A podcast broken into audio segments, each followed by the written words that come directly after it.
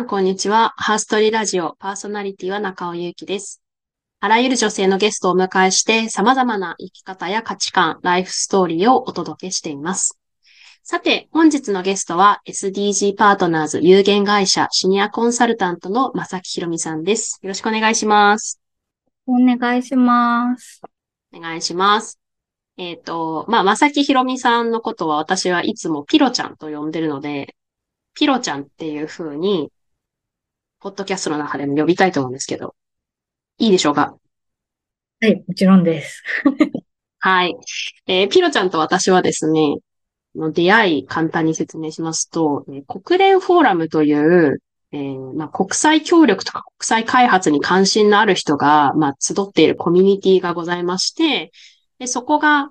その国連フォーラムが毎年行っている、まあ、途上国で、その国連がどんな働きをしているのか見に行こうみたいなスタディツアーがあるんですけど、そこで同じ年に同じ国に行ったんですよね。はい、そうですね。ヨルダンに行きましたね。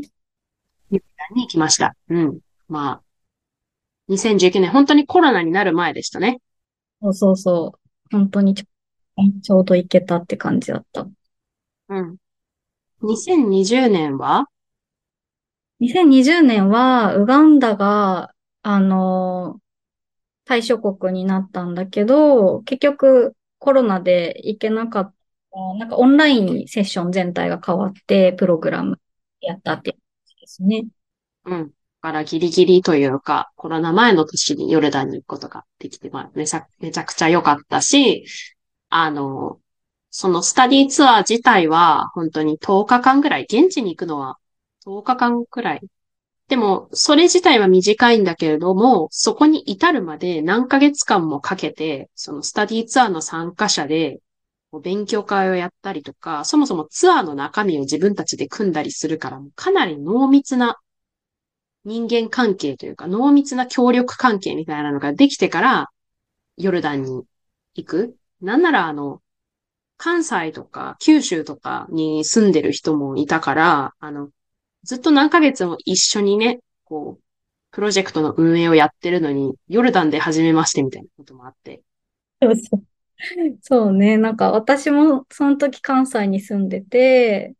で、それこそ日本だけじゃなくて、かんあの、海外から参加してくれてる人もいたから、なんかみんなすごい国を越えて家族みたいな感じでプログラム作ってたなーって思い出しますね。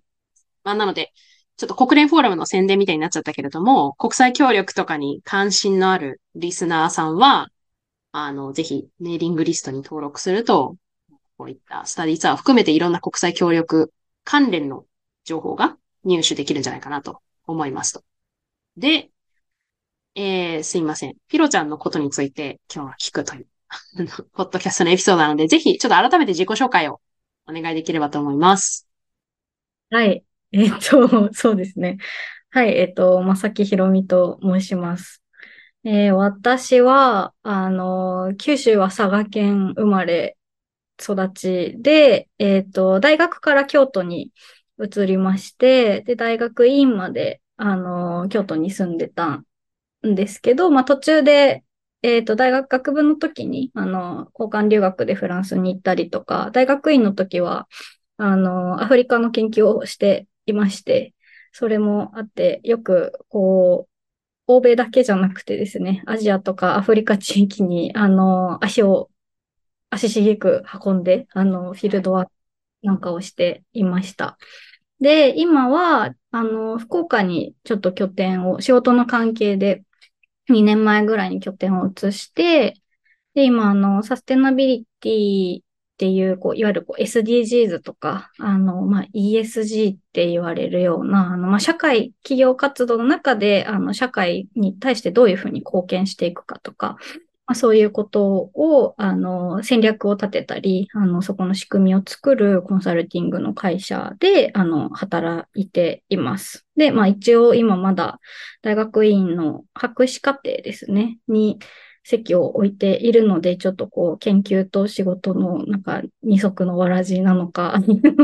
そういう形で、ちょっと、はい、あの、日々いろいろ動き回っております。よろしくお願いします。お願いします。そう。ピロちゃんの、まあ、今回のその、ポッドキャストのテーマが、その、新卒就活をしない、いわゆる新卒就活をしないで、こう、まあ、仕事をしている人たちっていうテーマなんだけど、まだ学生なんだね、テクニカルには。一応ね、あの、そう。ちょうど、あの、修士まで取っていて、で、ドクター PhD ですね。博士後期課程に上がってから、ちょっとコロナになっちゃいまして、で、あの、アフリカに行けないねっていうふうになって、それで、まあ、ご縁があって、あの、今の会社に、あの、にて働くことになっているんですけど、一旦今ちょっと、なので、休学をして、あの、会社員をしてるっていうような状況ですね。あ、じゃあ、なんだろう。やっぱり、ヒロちゃんの研究のフィールドが海外というか、アフリカ地域で、あの、コロナだとフィールドワークができない、現地に足を運べなくて研究も滞っちゃうから、じゃあその間どうするってなった時の一つの選択肢として、じゃあ休んで仕事をしてみるかっていうふうになったんですね。そうそうそう。なんか、そのあの、まあ、自分の指導教官の先生とも話してて、やっぱり結構こう国際協力の業界とか、私がいるね、こういう開発に関する業界って、まあ、実務経験もすごく大事にされる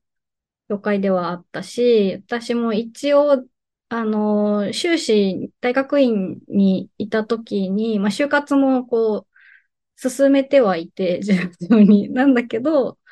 そう、途中で、あの、やっぱり進学しようっていうふうに決めて、で、進学した矢先にそういう、あの、コロナの状況になったので、一旦ちょっとこう、自分としても、あの、社会に出て働いてみたいなっていう気持ちは、あの、ずっと持ってて、っていうこともあって、あの、そしたらなんか、まあ今、それを経験するいい機会なんじゃないっていうふうにちょっとポジティブに捉えて、そうそう。これで一旦ちょっと決めして、うん、あの、仕事をしてみるかっていうふうに、あの、なりましたね。まさにちょっとそのコロナの、新型コロナの感染拡大がなかったら、反対にもうそのままスムーズにフィールドワークを続けられてたから、こうして、ちょっと休学して働くみたいなオプションもなく、なんかこう、ある意味偶然の、うん。産物でもある。そうかもね。でもなんかすごく、今となっては、なんかその選択は絶対私は間違ってなかったなっても思えてて、なんかその時、ドクターに進学したはしたんだけど、あれ、私これでいいんだっけ？みたいな、なんかこう、研究の、自分の研究の中でも、ちょっとこう停滞してて、自分が何やりたいかわかんなくなっちゃってた時だったんですよね。で、だから、なんかこう、一旦ちょっと足を止めて、違う選択肢だったり、まあ、そこに自分の研究の中に関連づけられそうな、あの、他の領域で動いてみるっていうのも、なんか大事だなって思ってた時に、あの、そういう機会をいただいたので、なんか、多分、もう研究しかないって思って、あの、そのまま進んでたら、もしかしたらすごいこう病んじゃってたかもしれないし、こう、今こうやって生き生きいろんな、あの仕事を通して、実はなんかこうアカデミックなあの原稿を執筆したりとか本を書いたりとかそういう機会も今の会社からもらったりしていたのでそういうチャンスには巡り合わなかったのかなっていうふうには思ってますね。だからすごい、まあ、いろんな意味であのいいタイミングだったのかなって今となっては思ってる。うんうんうん。そうね。あの、ちょっとそのアフリカ地域の研究ってすごいざっくり、あの、さっき、まあ今まで言ってくれてるんだけど、ちょっと具体的にどんな内容の研究で、っていうのを教えてくれますかっていうのは、なんかこう、まあ、なんとなく話の端々から開発とか、まあ、国際協力関係なのかなっていうのは伝わってくるんだけれども、それが、その今のサステナビリティコンサルティングっていうものと、どういうふうに繋がってるのか、なんかどういうふうに関係があるのかっていうのが、まあ、関係があるというふうにピロちゃんの中で整理をしてるのか？あの、今研究してる内容の話と、まあ可能であれば、じゃ今やってる仕事となんかどんな共通点みたいなのがあるのか？教えてくれたら。はい。ありがとうございます。難しいんですけど、なるべくこう簡単に 説明をすると、私もともと大学院の中では、まあずっと学部時代、経済学部っていうこともあって、開発経済って言われる、いわゆるこう、あの、途上国地域、アジアとかアフリカとか、まあそういう地域の、あの、経済開発だったり、格差だったり、まあその人たちがどういうふうに、あの、何を施したら幸せに生きられる、そこの地域にいる人たちが幸せに生きられるのかっていうことを、あの、研究してたんですね。で、その中でも、私の先生、ゼミの先生は、あの、人間の安全保障って言って、いわゆるこう、国や地域関係なく一人一人、個人個人の、まあ、尊厳であったり、まあ、その生存であったり、生活を、あの、続けられる、そういうこう、政治、そういう政治体制、あるいは社会体制を作るためには何が必要かっていうことを考える、まあ、かんあの概念みたいのがあるんですけど、そういうものをあの専門にしているゼミにいまして、で、そこのこの人間の安全保障って言われる考え方の中で何が一番大事にされるかっていうと、まあ、その、そこの地域、そこの社会にいる人たちが自分たちで内発的に、あの、生きる希望を見出すとか、ここでコミュニティを作りながら、自分たちの環境を良くしていこうって思えるかどうかとか、その人たちのこう能力をどれだけ高められるかとか、そういうことが、あの、アプローチの中ではすごく大事にされるんですね。なので、私は結構それを、まあ、かえ、だから、あの、日本だけじゃないく、あの、先進国と言われる地域、欧米諸国とか、あの、日本とか、まあ、そういう国からされるこう開発支援っていうのは、まあ、いかにこう押し付けがましくやるんじゃなくて、まあ、現地の人たちのこうニーズに沿ったものがちゃんとできてるかとか、まあ、それに合った、あの、その人たちが本当に欲しいと思う、あの、姿を見せてあげられるようになってるか。そういうことをすごく研究対象にすることが多いんですけど、私の場合はそれをこう、まあ、修士の時は教育開発の視点から、ま、日本がこう、あのー、支援の中でどういうアプローチを今までアフリカ地域だとか、まあ、いろんな地域に対して行ってきて、で、それがこう、バズったあの国や地域ってあったりもするんですね。それがなんでこう外部からそういうアイデアが入ってきたのに、なんでこう、どこにその地域の人たちが刺さったのかとか、受けたのかみたいなところ、すごい興味を持ってて、で、それにそういうこう、開発支援っていう外からの支援が入ってくることで、中にいる現地の人たちが、の、こう、パーセプションというか、まあ、価値観であったり考え方とか、あの、大事にしているものがどういうふうに変容してきたかとか、そういうことがすごい関心があったので、まあ、そういう研究をして、あの、いました。ので、趣旨の時は、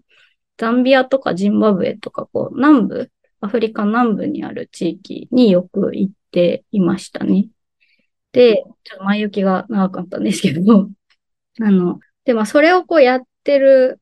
中で、やっぱりいろいろこう課題意識として持ってたのは、なんていうのかな、こう、まあアカデミックな目線から分析することっていうのはもちろん大事なんだけども、それをこう実践の場で、私はまだ肌感として経験もしたことがなくて、どうやってそれを動かしていくかとか、現地の人のニーズってじゃあ実際に何なんだろうっていうことだったりとか、その人たちのこう価値観とか歴史とかそういうものをもう少し深掘りしながら見ていかないとわかんないなって思ってたんですよ。で、だけどなんかこう、それを学ぶ機会って、やっぱりこう研究だけじゃなくて、実務の側にもちゃんとこう足を突っ込むことで、多分本当にその人たちに対して、あるいは自分がこう、彼らに対してできるアプローチって、まあ、もっと立体的に見えてくるのかなっていうふうに思ってて、だからこう、研究だけにずっと留まれるつもりはもともとなかったんですよね。そういう時に、まあなんかこう、私がやってるのは、開発経済だったりとか、まあ、その国際協力っていうのの中で、まあ、民間セクターの力っていうのをすごく、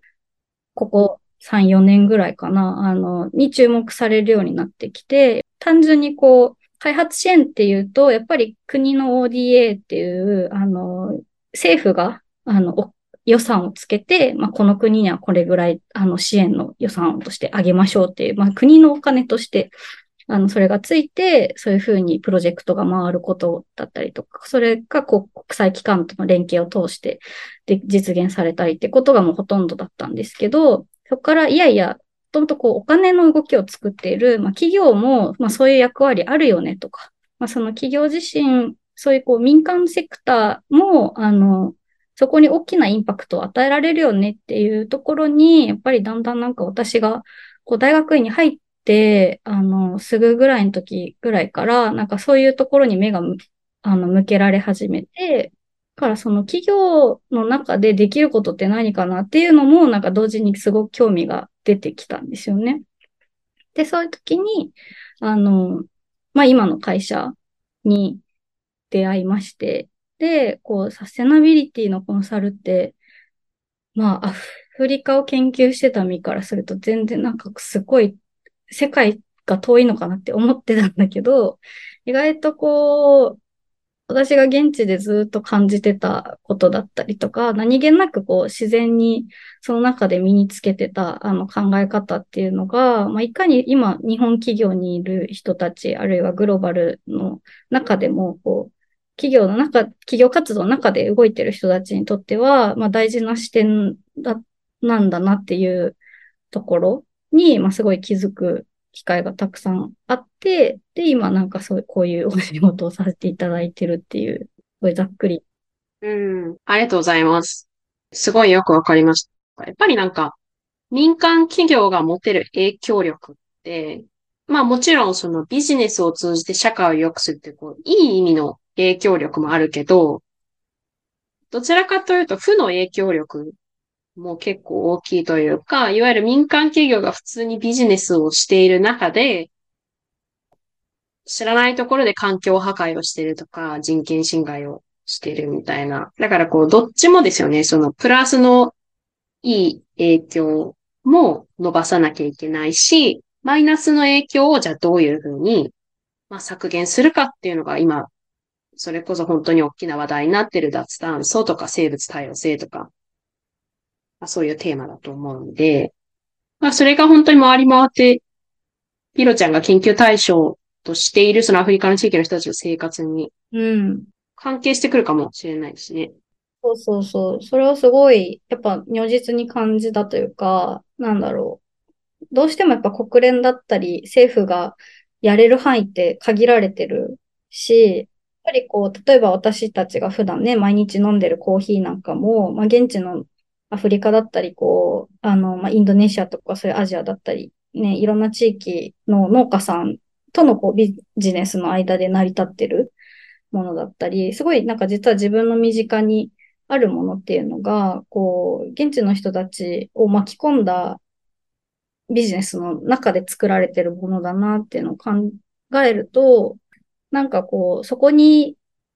全く目を向けないのは、なんかちょっとこう違う、面白くないのかなっていうふうに思って、そこからできるのかなっていうのは、うん、考えたいなって思って今の仕事をするようになりましたね。うん。うん、ありがとうございます。今あの話でだいぶなんか外角はつつかめたものの、なんかサステナビリティコンサルタントのそもそもお仕事ってどんなもんなのっていうの、なんか、例えばだけれど、最近やってる、そのコンサルティングの案件とか、印象に残ってる案件があれば、教えてもらってもいいですか？うん、うん、うん。はい、ありがとうございます。そうですね。なんか、まあ、コンサルティングって一言に言っても本当にいろんな領域がある。お悩み相談？おある、そうね。お悩み相談に近いのかもしれないけど、まあ、なんかこう、サステナビリティのコンサルティングっていうのは、一言、一言で言えないな。言えないんだけど、でもなんかこう簡単に言うと、まあ、企業活動の中で、例えば今こうどんどんあの、ニュースとかテレビとかでもよく見るようになった SDGs とか、こう、まあ、社会貢献とかよく言われるんですけど、まあ、そういうこう、持続可能な社会を作るために、自分たちのビジネスで何ができるんだっけとか、もともと自分たちがやってる、会社の中でやってる企業、あえー、事業ね、とか、で、そこに対してどういうインパクトを持ってるんだっけみたいなことを、まあ、改めてこの企業経営の単位から考えないといけないよねっていうふうになってきて、で、そういうルール形成も今どんどん進んできて、でも、こう、とはいえやっぱり、あの、日本の企業の方々からすると、ど、何をどうしていいかわかんないっていうお悩みが出てくるので、まあ、そこに対してこうお答えしていくっていうのが、あの、まあ、大まかな動き方なんですけど、まあ、具体的に言うと、例えば、まあ、これからこう、自社、あの、自分の会社の、あの、事業で使ってる製品だったり、提供してるサービスだったり、まあそういうものをや、あの、展開していくときに、そのなんかこう、サプライチェーンって言われる、まあ原材料を調達するところから、あの消費者、エンドユーザーも含めて、あるいはこう利用者の取引先の、に提供するまでの、こう、すごい大きな流れの中で、人権侵害が起こってないかな、だったりとか、ちゃんとこう、脱炭素の動きにあの、計測できてるかな、だったりとか、まあ、ダイバーシティの、あの、仕組みをしっかりそこで実践できてるかな、だったりとか、アビリティっていう、こう、社会と経済と環境、まあ、それぞれのこの、この中に入ってる大事な要素をしっかりその企業活動の中で回せてるか、そういう仕組みを作れてるかっていうことを、やっぱりこう、どんどん、あの、開示していかないといけなくなったし、そこに対して取り組まないといけなくなったんですよね。で、そういうところの、まあ、仕組み作りを一緒にお手伝いしたりだとか、あとは、こう、意識啓発も含めて、まあ、どういう、こう、あの、従業員の方だったり、役員の方だったり、まあ、いろんな、こう、社内にいる、あの、その事業に関わる関係者の人たちだったり、そういう人たちと、まあ、どういうふうにコミュニケーションを取ったり、教育をしていけばいいかってことを一緒に考えっていう仕事を、あの、サステナビリティのコンサルティングっていう、あの、お仕事としてはやっています。で、具体的には私は、まあ、ずっとこうアフリカの研究をしていたのでっていうのもあって、やっぱりこう人権だとかダイバーシティとか、まあそういうところに、あの割と専門性が仕事の中でもあって、で、今こう、特に関わってる案件としては、あの、ビジネスと人権って言われる、さっき私が言ったように、まあ、企業活動の中でいじめられてる人を出さないようにする、あの、仕組みを、こう、もう作っていかないといけないですよね、会社の中で。で、上場企業はやっぱりそれをやっていかないと、あの、もう投資されないとか、あの、株買われないとか、そういうふうになってきているし、まあ、中小企業もしかりなので、まあ、そういう仕組みをあの一緒に作ったり、なんでそれ人権についてやらないといけないのっていうあの会社の人たちに対して研修をかけたりっていうこと基本的にあの今担当しているお仕事でやってます。うん、じゃあな、結構その研究としてる内容と、まあ連続性がある内容で今お仕事できてるんですね、結果として。そうですね。平たく言ったら、確かに、あの、関連はしてるかな。ありがとうございます。で、なんか今回のテーマは、その就、就活、新卒就活せずに、まあ、キャリアスタートさせたってことで、確かに、今の、あの、新卒就活も経験したとはいえ、今の仕事はし、その、一般的な就活はしないでついたってことだと思うんですけど、このお仕事ってなんか、どういうふうに巡り合って始まったんですか？そう、そうですね。この仕事は、それこそさっき、あの、冒頭に紹介してもらった国連フォーラムっていう、あの、プラットフォームを通じて、まあ今の会社の社長と知り合いまして、で、あの、大学院にの学生だった時から、まあ、アルバイトとかはね、そこでさせていただいたりとかあったんですけど、その、もともと就活して、あの、修士の時に、また別のコンサルの会社に、まあ、順調にこう、あの、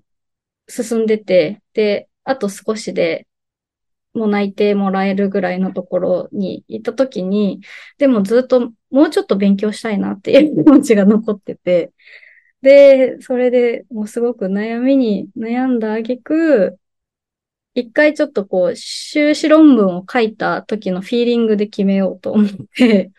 で、書き切、一回書き切った時に、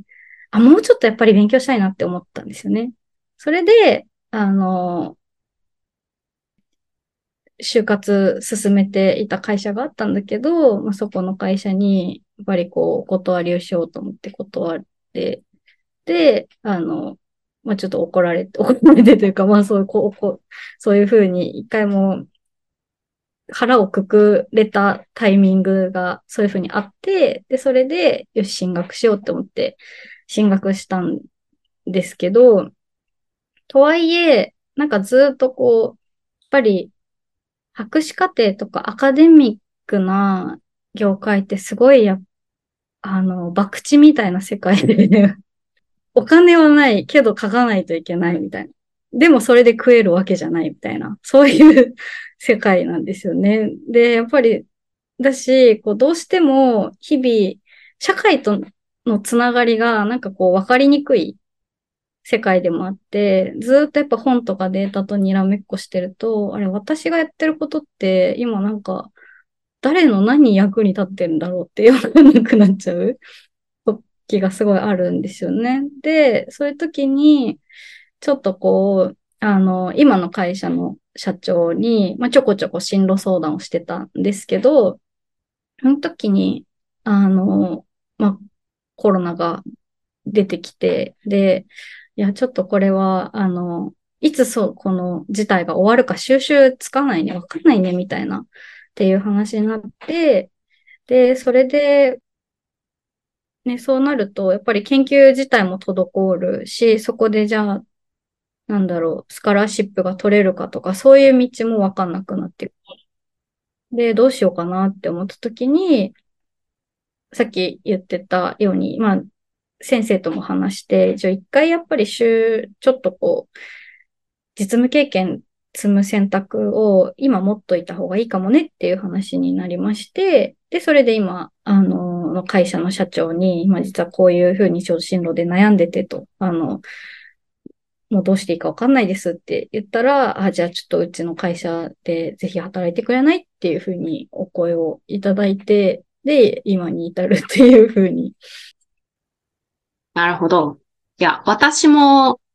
ね、あの、修士論文を書いて、その、そのまま博士課程に進学するかどうか、修士論文を書いたフィーリングで決めようと思って、私はピロちゃんの逆との逆で、修士論文を書いたフィーリングがあまり良くなくって、働こうっていう風に、急に思い立って就活をしましたね。いや、わかる。わかる。私もそうだった。そうそう。だから本当なんか、どっから手つけたらいいんだろうみたいな。なんかすごい、うん、悩みまくってましたね、その時も。うん、なんだけど、なんか私が、とりあえずこう、修士論文書いた時のフィーリングで決めようって思ったきっかけをくれた先生がいて、で、その先生は全然違う大学で、あの、同じようにアフリカの研究をされてる、あの、女性の先生で、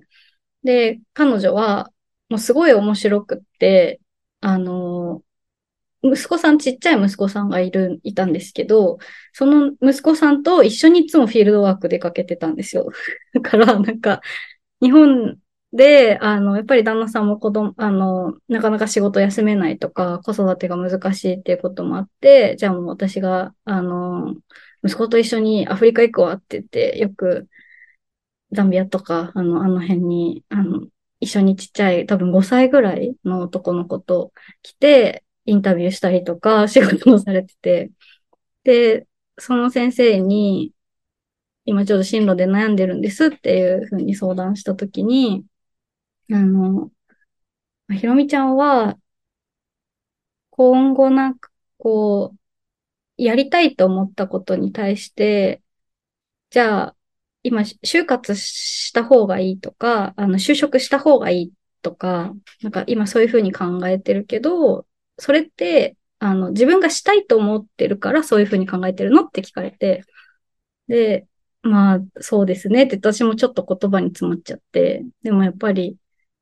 まあ、親とかに迷惑かけられないしなとか、なんかそういうことを、あの、いろいろごちゃごちゃ言ってたんですよ、その時。したら、その先生が、いや、その気持ちもすごいわかるんだけど、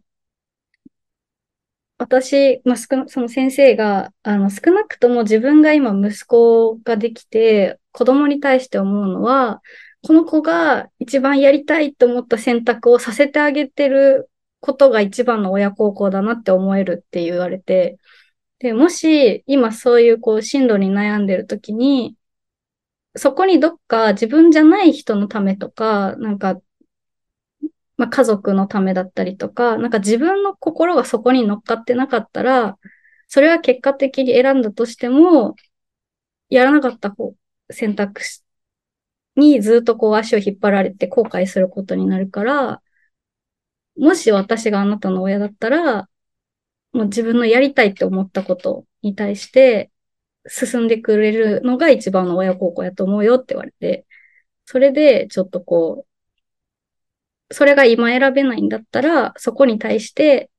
より、あの、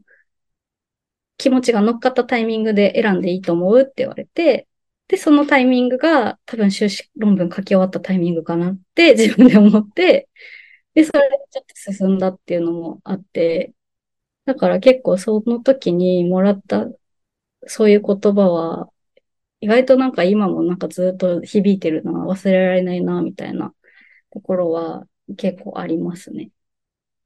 なんかそういう方との出会いってすごい大事じゃない？うん。大事。めっちゃ大事。やっぱりなんかこう、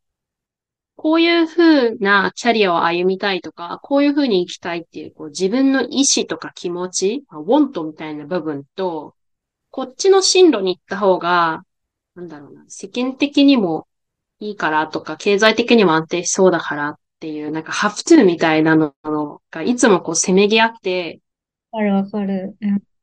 うん、そこがこうもう完全にウォントに振り切れちゃってる人は、すごいいいと思う。なんかメンタル強い感じの。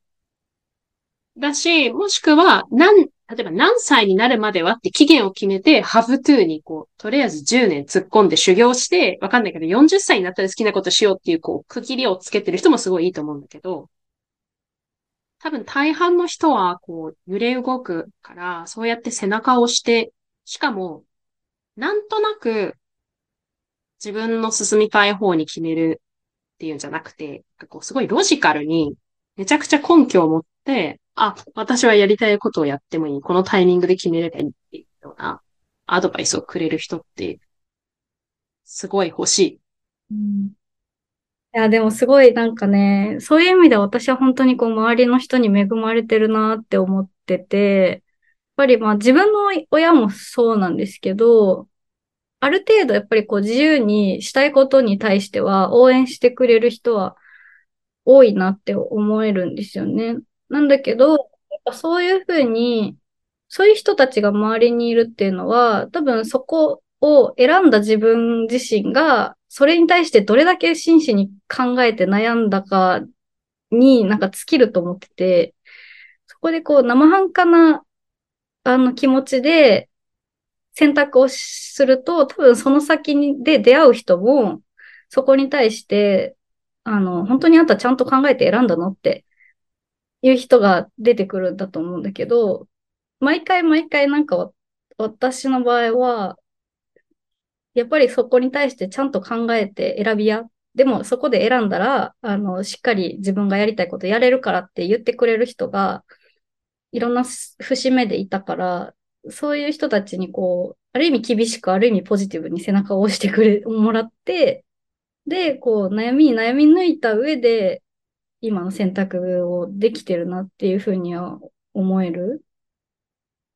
なんかそれはす、で、その先にやっぱり進んだ道で出会う人たちも、やっぱそこに対して、あの、真摯に考えてるピロちゃんだから応援したいって思ってくれる人がたくさんいるなっていうふうに思った時に、本当になんか、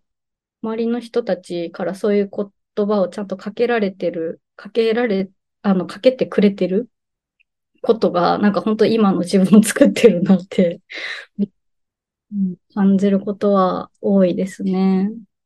うん。やっぱりなんかこう、いい意味で突き放してくれるじゃないけど、その、例えば私、ピロちゃんのご両親が、そう、ご進みたい道、まあ、考えて、しっかり考えて選んだったら進んでいいって言ってくれると、すごいなんか、さらっと言ってたけど、めちゃくちゃ大変なことだと思ってっていうのは、なんか、親って変な話、利害関係者じゃないですか。だから自分の子供にはこう育ってほしいとか、こうなってほしいとか、あとは、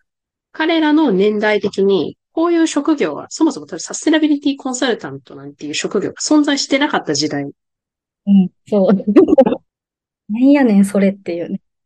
まあ私もすごい親は、自分の両親もとてもありがたいことに基本的に何でも応援してくれる姿勢なんだけど、やっぱりなんか親とかパートナーとか、か家族ほど近い関係だと意外と心からの応援って難しい。その人を愛してるとか大事に思ってるからこそ、そっちに行ったら心配みたいな気持ちとか。なんだよね。そうそう、そういうのからやって、純粋にやりたいことやんなさいと応援するのって結構大変なことだと。確かに。なんかそれで言うとやっぱり、なんだろう。うちの親の場合は、まあ、両親どっちともこう専門職というか、結構こう理系で、割とこう、極めるのが好きな人たちだったんですけど、概念なんかその大学院の修士の卒業式の時に、なんか朝母親から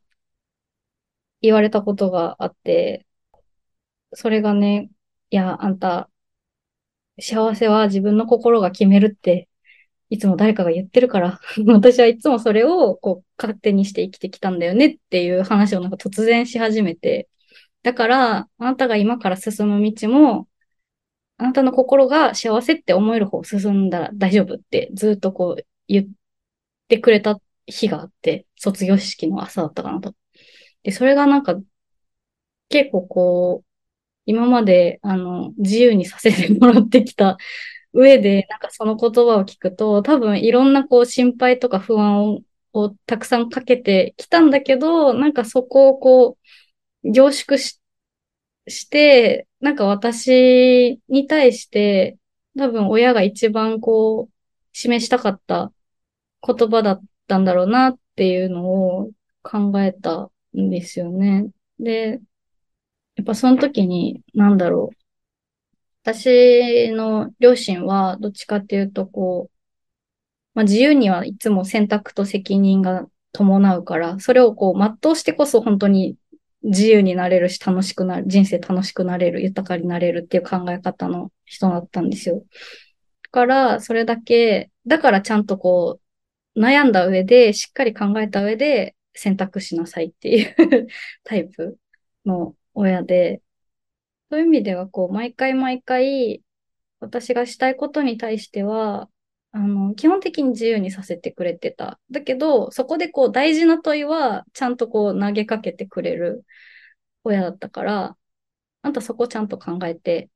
ちゃんと選んでる？どうすんの？っていうことを、なんか、キュッとこう締めてくれる、問いをくれるというか。っていう、なんかこう、そういう家族だったのは、すごく、まあ今も、あの、ありがたいなって 思ってますね。うんいや、だってさ、なんかアフリカ研究でしょ？そうそう。不安にならない親がいない。あの、そのアフリカが一概に危ないとかそういうことを言ってるんじゃなくて、遠いから知らない。ね。一回でも親御さんが現地を訪れたら、あ、意外と思ったより安全なんだなとか、すごい綺麗でいい場所だなってな、なると思うけど、やっぱり人間って未知のエリアとか、未知のものに対しては、まず恐怖心だし、何かあってもすぐに手を差し伸べられない場所に行くから、なんかそうやって言い聞かせてるんじゃない？お母さん、自分に。もう、ピロちゃんが幸せならいいって。それでいいわって思ってくれてるんだと。そうそう。それはね、あると思うな。本当に。うん、なん、なんかよくこう、私はあんまりなんか事前に連絡せずに、アフリカとかいろんなとこに行って、帰ってきたら実は行ってましたよっていうふうにひどい娘だよ？自己報告するタイプだったので。でもそれをね、なんかこう、なんで言わないのっていう親じゃなくて、あ、よかったね、無事に帰ってきてって、なんか話聞かせてって言ってくれる 親で。だから、そうじゃないと生きていけないんだって。いちいち心配してたらもう爆発しちゃうよ。それはね、なんかすごい母親も言ってましたね。うん。あ、また、あの、あ、またそんな感じね、みたいな感じで。うん、まあ、いい、いい意味で諦められてるっていう、あの、状態なのか。じゃあ、ちょっともうこの話永遠に捨てられるんだけど、ちょっとこれからの話を聞いてみたくて、この後、まだ休、休学中っていうことで、でも博士課程をコンプリートする予定があるんだよね。そうですね。コンプリートしたいと思って、一応来年には復学予定にはしている。ね。なので、今の仕事をちょっとこう、だいぶ調整をして、あの、本当にこう、もう少し研究にフォーカスするような形で、まあ、自分の仕事も含めて考えていきたいなっていうふうに思ってる。じゃあ、復学するタイミングで完全にやめちゃうんじゃなくて、もしかしたらこう、あの、仕事の並行でっていうのは選択肢に入ってる。そうだね。やっぱりなんか今、会社の中でこう請け負ってるプロジェクトであったりとか、なんかこう、なんて言うんでしょう。まあ嬉しいことにいろいろこう私がやってきたことに対して、すごい信頼してくれてるお客さんも増えて、で、まあそういう方が、だからこう、新しくお声をいただいたりとか、ご依頼してもらったりとか、っていうことは、あの、結構、ありがたいことに、あの、増えてまして、で、まあ、それ、そういうものには、こう、引き続き答えるようにしていきたいなっていうのはあるですけど、でもまあ一方で、やっぱりまあ自分のこうしてる研究を考えると、まあ今ちょっとこう、ウガンダがフィールドなんですけど、まあその現地にやっぱり行くとか、あの、向こうでちょっと活動するとか、そういうことは、あの、大いに考えたいなと思ってるので、なんかこう、きっぱりやめるっていうよりかは、あの、うまく調整しながら、あの、いろんな選択肢をつかめるような形でできるといいなっていうふうには、うん、思って今ちょっともがいてますね。うん。いや、なんか、すごくいい、なんだろう、ユニークな事例だと思っていて、ピロちゃんのこのキャリアの築き方って、要はその日本の社会は、あの、私の友達も含めて基本的にはその、大学、4年生の大学に行って、卒業したら、あの、そのまま就職をする。で、もちろん就職した後、どれぐらいこう、同じ会社に勤務するかっていうのは結構最近変わってきて、もう、こう、新卒で入った会社を一生勤め上げるみたいな感覚を持ってる人ってのはほとんど私の周りにはいないんだけれども、やっぱり大学を卒業したところで教育っていうものが終わり、その後は働くっていうフェーズに移るっていうリニアな感じ。だけど、こう、ピロちゃんが歩んでるの道って、大学を卒業した後に高等教育っていうものにもう少しその在籍して、より研究をして、そして一度休んで働いて、で、また大学に戻って、まあ大学、博士課程って教育っていうよりもそれ自体がキャリアみたいなものだから、まあ働き続けているといえば働き続けてるなんだけど、その、アカデミアとビジネスとの境目みたいなのをこう自由に行ったり来たりする、なんだろう、オプションもあるんだっていう。そうね。なんかやっぱりまあその先にどういうキャリアを築くかにはよると思うんだけど、まあね、やっぱりこう研究者になりたいっていうのであれば、あの、一回そこにどっぷり、あの、浸かるっていう期間も絶対必要だと思うし、やっぱりその博士論文書き切るっていうことに関しても同じく、こう、一回そこにどっぷり、あの、じっくり浸かる期間っていうのは一定数必要だと思うんだけど、やっぱりなんかこう、じゃあ、その先になんかどういう社会を築きたくて、それをやってるかっていうところは、あの、見据えておいた方がいいなと思ってて、で、それを見たときに、多分こう、企業、企業で働いたり、あるいはこう、まあ、行政とかでもいいんですけど、まあ、普通にそういう実務家として働く道と、こう、研究の中で培っていくスキルだったり、知見だったりっていうものって、絶対こう、クロスオーバーしないと解決できないことってたくさんあると思うんですよね。だから、なんか、ある意味、まあ私は、それをこう、両、橋渡しできる人材に、としてなんか向いてるのかなっていうふうに今結構捉えていて、で、と同時に、まあ、研究にずっとこう重きを置いてきた人たちがこう出してきた価値っていうのをいろんな民間セクターだったり、こう実務の現場に消化していく上でなんかいい自分がなんかこうツールになればいいなとも思ってるし、逆に、まあ、企業の中でとか、あるいはこう、あの、実務の中でこういうことをやりたいんだけど、ここに対して知見がないとか、なんかそれに対して何らかアカデミックの力が欲しいと思ってる人たちに対して、こう、アカデミアの人と、あの、つなぐみたいな、そういう役割にもなりうるんじゃないかなって思った時に、割となんかそこはこう、横断しながら、進めていくキャリアっていうのも、一つ、実はすごく重要なのかなって 思ったりしています。うん、うん。ありがとうございます。じゃあ最後、ちょっと時間も迫ってきているので聞きたいんですけれど、えー、今から、ピロちゃん今何歳でした？ね、私ね、今年30です。今年30です。なんでその残念そうに言うんですか？いやいやいや、もう30って答えないといけなくなったかって思ってあの、私も年明け30歳なんだけど、あの、10の位が3になるって結構、なんか。結構でかいよね。うん。あの、1の位の数が、こう、大きくなっていく分にはね。それは毎年なんだけど、こう、10の位が変わるのは10年に一度なんで。まあ、今当たり前のことをすごいなんか、もったいぶって言った。いや、でもそうなんよね。まあ、でも今から10年後ってことは、えー、40歳ですね。40歳のピロちゃんはどんな人になっていたいと思いますか？難しいな。まあでも、そうね、10年後、うーん、あ、今まで、やっぱ自分のやりたいこととか、自分の好きっていうものに対して、嘘つかなくてよかったねって言える人になってたい。ですね。なんか、もしかしたら10年後、ね、私は病気になってるかもしれないし、怪我してるかもしれない。5体ふ、5体満足して動けてるかどうかもわかんないわけですよ。だし、もしかしたらいろんなライフイベントの変化があって、今や仕事じゃないことをやってるかもしれないけど、それはもう誰にもわかんないし、私もわかんないんだけど、でも少なくとも、